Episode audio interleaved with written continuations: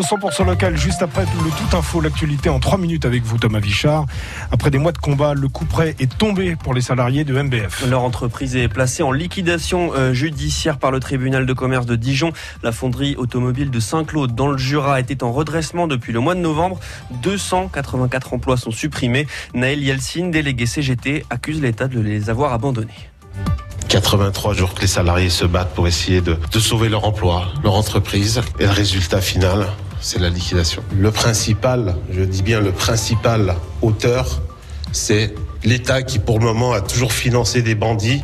Et là, pour sauver 250 salariés, ils sont incapables de mettre euh, quelques millions. Vous vous rendez compte, quelques millions pour sauver tout un bassin d'emploi tout un territoire. Oui, la présidente sortante de la région, candidate à sa succession, Marie-Guide Dufay, se dit extrêmement choquée par cette décision de justice. Elle avait fait euh, de la défense d'MBF l'un de ses euh, thèmes de campagne pour euh, les élections régionales. On en reparle ce soir dès 18h avec le débat d'entre-deux tours entre les quatre candidats aux élections régionales à suivre bien sûr sur France Bleu. Le territoire de Belfort va-t-il rester à droite après les élections départementales? Florian Bouquet, le président sortant LR, a été réélu au premier tour dans son canton. Le sénateur LR Cédric Perrin est tout seul dans le sien, mais dans les sept autres cantons du département, on assiste à des duels gauche-droite et c'est serré, notamment à Valdois où Vincent Jeudi talonne Marie-France ses fils perdant dès le premier tour, c'était le bruit qui courait. Les losers euh, sont au deuxième tour et puis talonnent les grands favoris.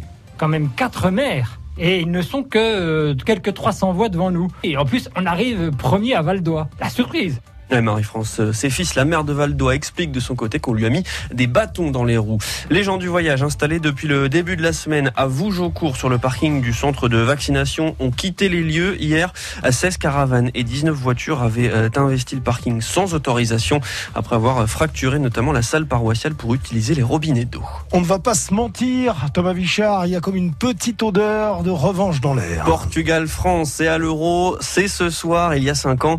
Vous vous en souvenez, les Lusitanes Lusitaniens s'était imposé en finale au Stade de France 1-0. Cette fois, c'est le troisième match de poule.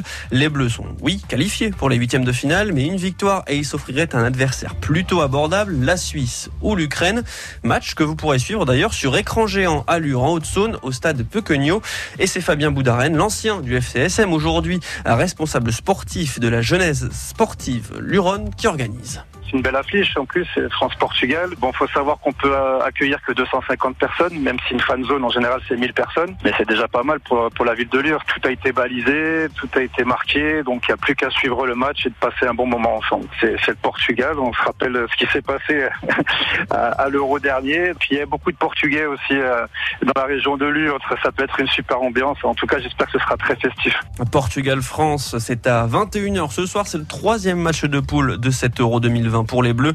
Et c'est à suivre bien sûr en direct et en intégralité sur notre antenne dès 20h30. Et puis, les Mini The auront lieu fin juillet. La version Covid du festival Terry Fortin se tiendra du 20 au 24 juillet au Malsaucy. Les Euroken en résidence secondaire pourront accueillir moins de 1000 personnes seulement. On connaîtra la programmation le 1er juin prochain.